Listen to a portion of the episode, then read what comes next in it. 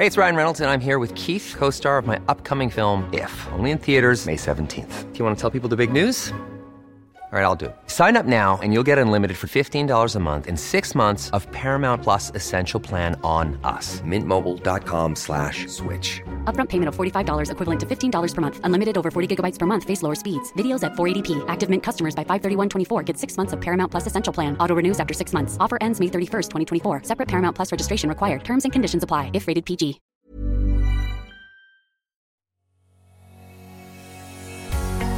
Bonjour et bienvenue sur le podcast Explore Japon. Le podcast qui explore le Japon sous toutes ses coutures. Des conseils voyages, de la culture ou bien de la vie de tous les jours en passant par l'apprentissage du japonais, partons ensemble deux fois par semaine pour ce magnifique pays qu'est le Japon. Bonjour à tous, aujourd'hui on va retourner dans une de mes vieilles passions que j'avais il y a quelques années qui sont liées au Japon, ce sont les mangas. Car oui, il y a quelques années, je lisais deux tomes tous les jours. J'avais un budget manga assez conséquent qui avoisinait les 300 euros par mois. J'étais un gros consommateur de manga, on va dire. Puis, avec mon projet d'aller étudier au Japon, par économie oblige, j'ai arrêté d'en acheter et j'ai même revendu toute ma collection car ma vie maintenant se résume maintenant à deux valises. Oui, j'ai plus d'appartement, j'ai pas de maison familiale où je pouvais stocker des choses, et puis en plus de toute façon, il fallait que je gagne de l'argent pour pouvoir payer mes études au Japon. Du coup, j'ai revendu toutes mes affaires et je n'ai plus que deux valises, et dans ces deux valises, eh ben, il y a toute ma vie. Bon, j'ai un sac à dos aussi, mais euh, voilà, toute ma vie se résume maintenant à deux valises. Alors vous allez me dire, bah, tu lis pas des scans, je sais pas, euh, tu pourrais, voilà continuer de dire des mangas, euh, arrête de nous saouler quoi. Bah non, moi je lis pas de scan, je suis un peu un vieux con, mais je préfère consommer dans la légalité et rétribuer les auteurs et les magasins du coup qui vendent des mangas. J'ai arrêté de lire des mangas depuis quasiment 3 ans maintenant, parce que du coup, comme je disais, j'achète plus de mangas et j'ai pas envie de lire des scans. Je juge pas. Si vous lisez des scans, que vous n'avez pas d'argent, c'est pas cool. Enfin, si je juge un peu, parce que si vous avez vraiment pas d'argent, je comprends que vous lisiez des scans. Si vous avez un petit peu d'argent, que vous filez de l'argent à des youtubeurs euh, parce qu'ils font une vidéo sur YouTube, c'est bien, vous avez le droit. Mais bah, acheter des mangas, c'est cool aussi. Derrière, il y a des gens qui travaillent et on pas, tout le monde n'est pas en train de vous voler. Euh, voilà, faut rétribuer un petit peu les artistes qui sont derrière. Euh, eux aussi, ils ont besoin de manger. Euh, même si c'est un mec qui gagne beaucoup d'argent, bah, s'il gagne beaucoup d'argent, c'est que son travail, les gens l'apprécient et qui fait du bien aux gens. Bah, je vois pas pourquoi on lui donnerait pas de l'argent non plus. Voilà, le mec qui écrit One Piece, pourquoi on lui donnerait pas de l'argent et pourquoi on lirait ses scans? Alors oui, c'est gratuit, c'est facile d'accès, mais encore une fois, bah, c'est quand même mieux de donner de l'argent aux gens qui font du travail. Je pense que vous seriez content si euh, voilà, euh, vous faites un travail et qu'on vous donne de l'argent et que vous ne seriez pas très content si euh, dans votre travail on vous disait ah bah oui mais bon j'ai pas envie de payer pour ce que tu fais, c'est bon quoi. Forcément c'est toujours comme ça. Donc j'essaye de me mettre, alors je dis pas que je suis pas parfait, hein. moi aussi j'ai téléchargé des musiques il y a longtemps, des MP3 pas légaux, à l'époque des modems à 56K parce que bah voilà, je pouvais pas dépenser plein d'argent là-dedans. Moi aussi, euh, j'ai euh, téléchargé des films de temps en temps parce que euh, voilà, j'avais pas envie de payer, etc. et parce que bah, j'avais pas l'argent pour l'acheter. Donc je sais, on a tous des problèmes, on fait ce qu'on peut, mais si on peut, quand même, le mieux, c'est de pouvoir rétribuer les gens et d'acheter. Du coup, moi, je préfère acheter des mangas et je m'interdis de lire des scans. Je me dis, voilà, quand le jour où je relirai des mangas, bah, je paierai pour acheter des mangas, j'en achèterai peut-être moins. Mais euh, voilà, pour l'instant, je suis en mode économie, donc je n'en achète plus, donc je ne suis pas du tout à jour. Donc les nouveautés, je dois l'avouer, je ne connais pas beaucoup. Par exemple, vous allez me parler de euh, Hero Academia, ou je sais plus quoi ça, enfin, je sais plus comment ça s'appelle, My, My, Academia, My Hero Academia, je ne sais plus comment, ça s'appelle, bah, je n'ai jamais lu, je ne connais pas, je connais de loin, mais euh, je ne connais pas ce truc qui a un grand succès. Moi, voilà, ça fait trois ans que je ne lis plus, mais je voulais quand même vous voulez partager mes favoris parce que j'en ai lu beaucoup et qu'il y a des mangas qui sont vraiment chouettes et intemporels et je pense qu'ils peuvent être cool à, découvrir si vous ne les connaissez pas. À savoir aussi que je me suis mis à apprécier les mangas très très tardivement. J'étais de la génération Club Dorothée, donc j'ai bouffé des animés à foison. Moi, je suis né avec le Club Dorothée. Je suis né en 80 et quand le Club Dorothée, la première émission est sortie, j'étais devant ma télé à regarder le Club Dorothée et forcément les animés sont arrivés, j'en ai pris plein la gueule. Euh, mais j'avoue, les mangas en noir et blanc, ça m'attirait pas plus que ça. J'aimais pas lire des BD quand j'étais petit, c'était pas mon kiff. Et en plus, quand j'étais jeune, c'était impossible de trouver des commerces. J'habitais pas dans des grandes villes comme Paris ou Marseille, Lyon. J'habitais dans des villes assez petites et donc bah il n'y avait pas de librairie de manga, il n'y avait pas des choses comme ça. Ou s'il y en avait, elles étaient sûrement planquées par les initiés qui étaient déjà des fans hardcore moi, c'était pas mon cas. Moi, je regardais des animés à la télé, ça s'arrêtait là. Mais bon, en lisant deux tomes par jour pendant quelques années, j'ai pu tout de même bien rattraper mon retard et je vais vous parler de mes mangas favoris.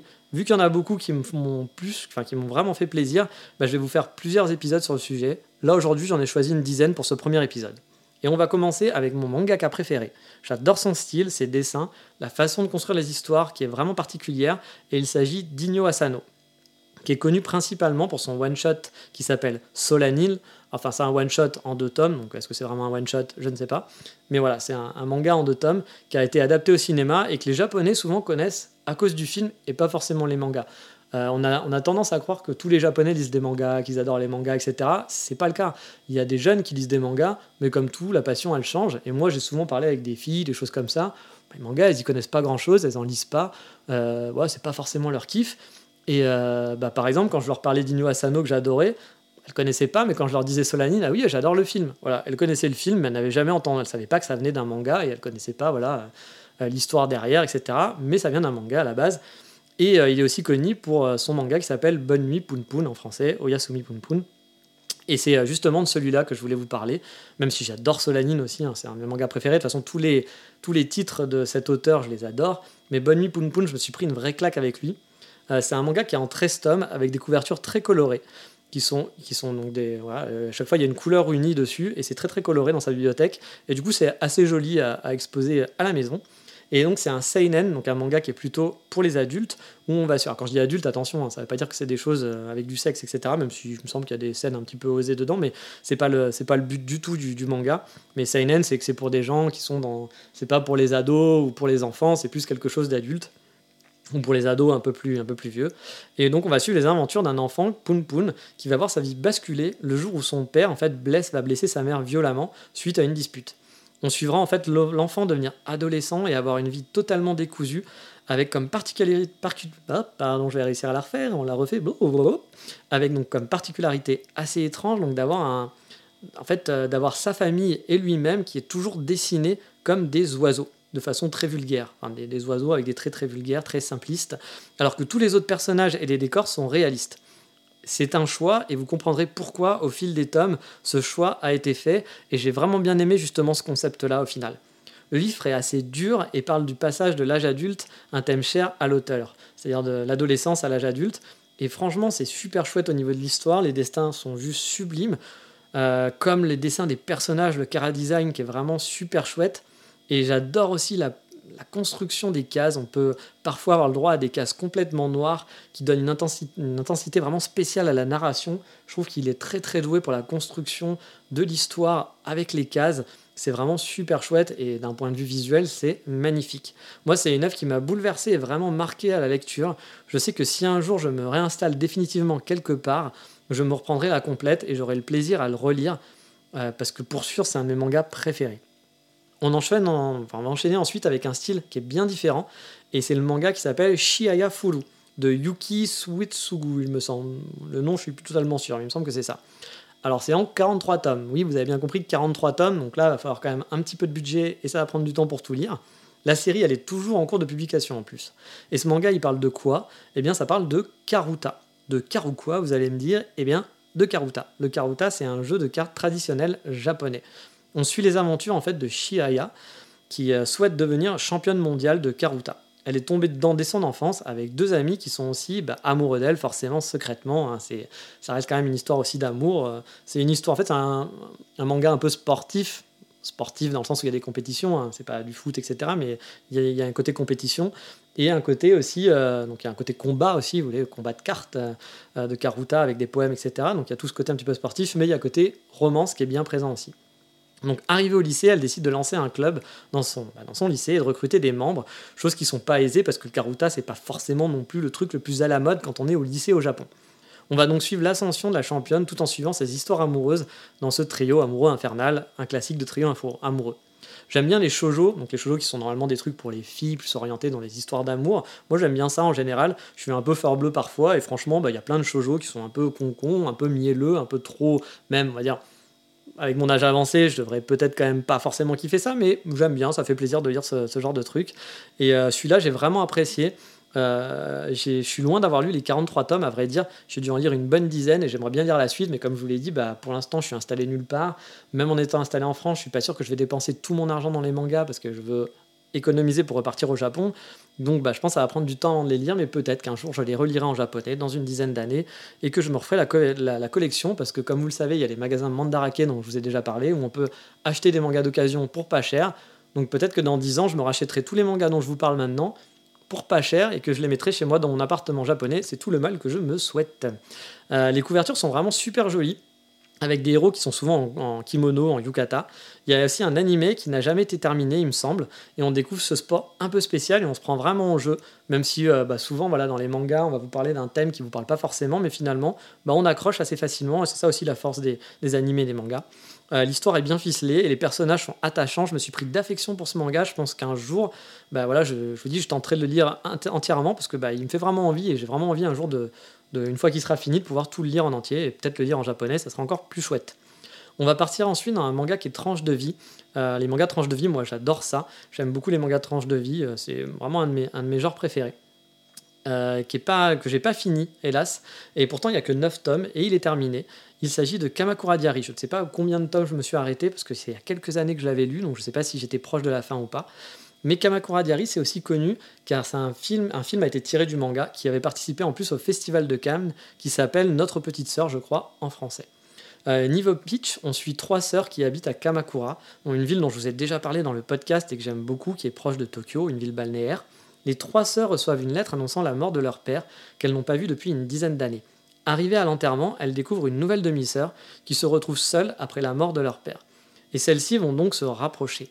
C'est un manga tranche de vie que j'ai adoré. On trouve les paysages magnifiques de Kamakura, on suit les aventures de cette nouvelle petite sœur ainsi que des trois autres grandes sœurs dans la petite ville de Kamakura. J'ai adoré l'ambiance de ce manga, tout comme les dessins qui ont. On a vraiment l'impression de se balader dans les rues de la ville. Ça a un charme fou, encore plus quand on connaît la ville. On retrouve des endroits en fait, et c'est vraiment impressionnant parce qu'on a vraiment l'impression de se retrouver dans les endroits qu'on a visités. Et j'ai vraiment bien aimé. J'ai adoré l'ambiance de ce manga, et comme je dis, j'adore les tranches de vie. Et en parlant justement de tranches de vie et de charme, on va aller voir une enfant qui est trop mimi. Et euh, c'est un manga qui est très connu qui s'appelle Yotsubato, euh, Yotsuba avec un point d'exclamation, de euh, Kiyohiko, je crois, Kiyohiko Azuma, qui comprend actuellement 14 tomes et c'est toujours en cours.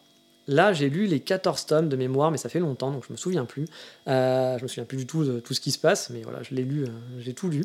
C'est de la tranche de vie, donc pas d'histoire à suivre réellement, mais vous allez suivre les aventures de cette petite fille et découvrir finalement la vie avec elle. C'est super mignon, c'est super cute, c'est totalement kawaii. On craque complètement pour la petite Yotsuba et sa famille et ses amis et ses aventures un petit peu débiles où elle découvre la vie tout simplement. Le manga sort vraiment très lentement, mais c'est toujours un plaisir de suivre les aventures de la petite fille. C'est un vrai succès au Japon. À chaque sortie, c'est l'émeute. Bon, je rajoute un peu, mais il y en a vraiment beaucoup. Euh, voilà, Yotsuba est très connu. C'est un classique de, de chez classique pour les amoureux des mangas. Euh, si vous lisez que du One Piece ou autre, ça vous plaira peut-être pas, mais vraiment c'est quelque chose qui est très très connu et c'est vraiment super mignon Yotsuba. Mais on va arrêter un peu avec la romance et le mignon et partir sur de la grosse baston avec Samidare. C'est un manga d'action en 10 tomes terminé de Satoshi Mizukami. C'est un mélange de shonen et seinen. Donc shonen c'est plus pour les adolescents et les enfants, seinen c'est un petit peu plus adulte normalement dans la classification avec un début qui ressemble beaucoup à un shonen classique, mais qui varie parfois sur les thèmes plus adultes. Moi, j'ai été surpris d'apprécier ce titre qui, au démarrage, me tentait pas plus que ça. Premier tome m'avait pas super enchanté, mais au final, l'histoire, bah, m'a vraiment, euh, ouais, j'ai vraiment bien aimé. Et je me suis dit que c'était un bon petit manga de 10 tomes qui faisait vraiment bien le boulot. Mais au final, l'histoire, c'est quoi? Bah, C'est celle d'un gigantesque marteau qui, flotte, euh, qui va flotter au-dessus de notre Terre, prêt à l'exploser en mille morceaux. Et suite à ça, un lézard doué de parole, chevalier de surcroît, en plus, se présente chez un étudiant introverti et lui provoque de trouver la princesse Samidare pour sauver le monde, rien que ça. Une princesse qui souhaite elle aussi sauver le monde, donc ça tombe bien, mais elle souhaite sauver ce monde-là en le détruisant avec le marteau. Le titre est assez efficace du début à la fin, pardon, et on aussi avec de l'humour, des bons mots, euh, au drame, il y a même des drames, il y a des personnages attachants tout en étant charismatiques, tout ça servi par une histoire qui est aux petits oignons, et franchement, ça serait bête de passer à côté. C'est pas un titre très connu. Euh, voilà, encore une fois, c'est pas un One Piece, c'est pas un Bleach, c'est pas un Naruto, c'est pas un Seven Deadly Sins. Mais euh, c'est un titre qui va plaire justement aux gens qui lisent ce genre de manga et euh, qui est plutôt chouette. Moi, j'avais vraiment bien aimé. Et donc, on va parler de marteau dans, on dans l'espace avec l'ancien titre, mais on va continuer en restant dans l'espace, mais cette fois-ci avec un titre beaucoup plus réaliste qui s'appelle Space Brother. C'est un manga de 37 tomes, toujours en cours, de Chuya Koyama. Lui aussi, c'est un classique dans le manga actuel. Ici, on va suivre deux frères qui se font la promesse de devenir astronautes quand ils seront grands. Des années plus tard, l'un des deux frères réalise finalement ce rêve, alors que l'autre bah, se fait virer de son travail au même moment. Et du coup, celui-ci va se laisser embrigader dans ce rêve de gosse et tout faire pour aller dans l'espace lui aussi et retrouver son frère, alors qui n'est pas tout le temps dans l'espace, hein, il revient de temps en temps bien sûr, mais pour retrouver bah, et partager ce rêve commun qu'ils avaient en étant, en étant gosse. C'est un manga qui est vraiment chouette à suivre, j'avais vraiment accroché tout de suite, alors que pareil, le thème me parlait pas plus que ça à la base. Mais on s'accroche vraiment au personnage, à cette aventure spatiale qui n'a rien de surnaturel, au contraire. On est plus dans le seinen tranche de vie, à suivre les aventures de ces deux frères qui souhaitent réaliser leur rêve d'astronaute. C'est un manga passionnant et qui dure dans le temps, et comme vous avez pu le voir au nombre de tomes, il y a de quoi faire, il y a de quoi lire, et là aussi c'est un de mes mangas préférés là aussi, et pareil, j'ai dû lire une dizaine de tomes, donc je suis hyper à la bourse sur l'histoire de, ce manga que j'aimerais bien un jour finir. J'espère qu'un jour j'aurai une. Bah, voilà, vraiment, j'espère qu'un jour je vivrai au Japon. Je vous dis, je suis pas un fanat de manga maintenant, j'en achète pas plein, mais j'espère un jour avoir mon appartement au Japon et m'acheter plein de mangas pour pas cher à Mandarake, avoir une bibliothèque énorme avec plein de mangas à lire et avoir le temps de prendre le temps de les lire, de relire certains mangas et d'en découvrir plein, de les lire en japonais, ça sera encore plus chouette, mais ça, j'ai grave du boulot avant d'y arriver.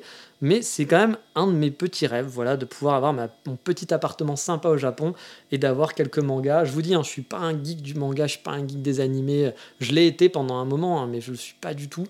Et il n'y a pas de mal, hein, je dis pas que c'est nul d'être un geek des mangas, etc. Bien au contraire, c'est juste que moi j'ai des lubies et mes, mes passions changent au fil des années comme plein de gens. Et euh, du coup, voilà, je suis pas, suis pas un mec qui va parler manga à longueur de journée. J'en parle quasiment même jamais. Mais j'avoue, j'aimerais bien avoir une belle bibliothèque avec, euh, je trouve ça joli, les tomes, etc. Et puis, bah, ça me ferait plaisir de relire et de découvrir des nouvelles choses et finir euh, des mangas que j'avais commencé. Mais voilà, on va continuer encore avec un nouveau titre et on va passer de l'espace, on va retourner dans une, une space facio-temporelle dans le passé, enfin dans un passé un peu spécial qui n'existe pas vraiment, c'est celui de Spice and Wolf, un manga terminé en 16 tomes. Ici, c'est une belle histoire d'amour enrobée d'économie, car oui, on suit un jeune marchand dans un univers médiéval qui va rencontrer la déesse des moissons, une louve qui se découvre à lui sous les traits d'une belle jeune fille, avec une queue et des oreilles de louve. Bien entendu, on est dans un manga. Euh, désireux de revoir ses terres natales, donc la Louve, dans le nord, elle se joint aux marchands qui se déplacent à travers le pays au gré de l'offre et de la demande des commerces possibles. C'est un manga plutôt intéressant car le côté économie est vraiment bien présent et assez bien fait, avec beaucoup d'embûches, des jeux d'argent sur des bonnes et des mauvaises affaires à faire. Tout ça est saupoudré avec une histoire d'amour toute mignonne. J'avais vraiment beaucoup accroché avec l'univers de Spice and Wolf et je lui garde encore une place particulière dans mon top de mes mangas préférés. Et dans les mangas préférés, il y a aussi ce titre qui, euh, qui fait parfois une petite controverse à cause de sa fin et de son dernier tome. Il s'agit de Un drôle de père. C'est un manga terminé en 10 tomes et dans cette histoire, on va suivre les aventures d'un jeune célibataire de 30 ans qui n'aime pas spécialement les enfants, mais qui décide de prendre en charge une gamine de 6 ans dont personne ne veut. Celle-ci, en fait, vient de perdre son père et sa mère, qui ont donc disparu tous les deux. Et en fait, ils ont le même père, c'est-à-dire que le héros et cette jeune fille ont le même père. Le jeune homme donc découvre la jeune fille à l'enterrement de celui-ci, il ne la connaissait pas du tout avant. Et pendant l'enterrement, bah, tout le monde se jette un petit peu la faute en disant bah tu vas récupérer la gamine, non c'est toi, non moi je m'en fous, j'en veux pas. Euh, personne veut de cette petite fille et donc au bout d'un moment, voyant comment elle est traitée, il décide d'y pète un câble et il décide de se dévouer et commence une nouvelle vie de père de famille pour ce jeune homme qui n'avait pas du tout envie d'être père de famille. Et le titre est vraiment touchant. On suit les aventures de ce duo et on les voit grandir à travers les tomes. J'ai vraiment beaucoup aimé toute la tendresse qui en sort. C'est un titre vraiment plaisant à lire. Et sans spoiler la fin, bah, la fin divise beaucoup, et certains même crient au scandale, alors que personnellement je la trouve plutôt bien, trouvée, et c'est pour moi un classique de la littérature manga, pour tous ceux qui aiment les mangas en général, je pense que lire ce manga fait partie voilà, des classiques. Et enfin, pour ce premier épisode de mes conseils manga, on va finir par un dernier titre, tranche de vie là aussi. Je vous l'ai dit, j'adore les tranches de vie. Il s'agit du manga Amanchu. Un manga en 14 tomes, la série étant toujours en cours. Niveau histoire, là c'est de la tranche de vie, donc faut pas non plus s'attendre à une histoire de folie. C'est Ikari qui profite de ses derniers jours de vacances pour faire un peu de plongée, afin d'oublier que la rentrée scolaire reprend demain. Et c'est à ce moment-là qu'elle va rencontrer une nouvelle habitante sur l'île Futaba. Une nouvelle amitié va naître autour de cette passion commune qui est la plongée. Alors techniquement, l'histoire, comme je vous l'ai dit, elle n'est pas formidable, mais j'adore le dessin. Je trouve le manga super rafraîchissant, il donne envie de partir à la mer. Et vraiment, encore une fois, les dessins sont juste sublimes. Il y a des pages qui sont magnifiques. Un manga qui est tranche de vie comme je les aime, qui ne se prend pas la tête, mais qui fait du bien au moral, tout ça ponctué par des décors qui sont sublimement dessinés. C'est un vrai coup de cœur pour ma part, j'adore ce manga. Bien entendu, il y a encore des tonnes de mangas dont j'aimerais vous parler, mais vous l'aurez compris, on va décomposer tout ça en plusieurs épisodes, sinon on va pas s'en sortir et ça, sera un, ça serait un, un, podcast qui allait durer deux heures. Et vous savez que je préfère privilégier des formats un peu courts d'entre 10 et 30 minutes, donc on va s'arrêter là. Il n'y aura pas de coup de cœur du moment non plus, parce que bah, du coup, vu qu'on parle quand même de pas mal de coups de cœur dans cet épisode, je vais pas vous faire un autre coup de cœur sur quelque chose d'autre, hein, vu que je vous conseille des mangas. Mais dans le prochain épisode, on parlera d'un tout autre sujet, qui est un petit peu spécial. On va parler des femmes japonaises et de relations parfois très compliquées qu'elles peuvent, avoir avec les étrangers, enfin que étrangers peuvent avoir avec les femmes japonaises. Ça va être un peu un, épisode un peu conseil pour tous les étrangers qui vont au Japon et qui veulent rencontrer l'amour, car bah, souvent on a une belle image de la japonaise. Alors je parle des japonaises et pas des japonais parce que j'ai eu beaucoup de retours et d'expériences avec les filles japonaises, mais j'en ai très peu dans l'inverse de filles françaises qui ont rencontré des japonais, donc je m'excuse, je pourrais pas trop faire de retour de ce côté-là. Euh, je suis vraiment désolé pour ça. Donc je vais parler vraiment du sujet euh, bah, que je connais le mieux. Je vais pas vous faire un cours sur quelque chose que je ne connais pas du tout, enfin un cours, pas un cours, mais des conseils. Et euh, bah, j'aimerais donner, faire des mises en garde par rapport à ça, parce qu'on s'imagine souvent beaucoup de choses et beaucoup de choses très positives. On arrive vraiment avec plein d'espoir et les yeux qui pétillent. Et c'est quand même très compliqué, les relations entre les femmes japonaises et les hommes étrangers. Il peut y avoir certains pièges et il faut faire attention. Et euh, encore une fois, hein, je vais généraliser, ça ne veut pas dire que ça se passe toujours comme ça. Mais voilà, je voudrais juste vous parler de ça, comme ça vous aurez l'info et après vous faites ce que vous voulez, comme d'habitude. Mais tout ça, ça sera dans le prochain épisode. Sur ce, je vous dis à bientôt. Mata, ciao, bye bye.